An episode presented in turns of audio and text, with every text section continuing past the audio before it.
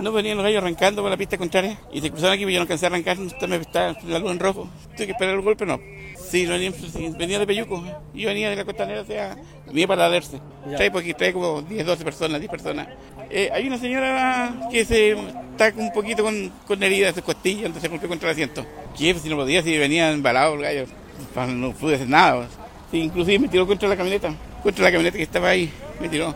No sé, vi que sacaron una persona ahí por el conductor y no vi más porque yo me preocupé de mis pasajeros.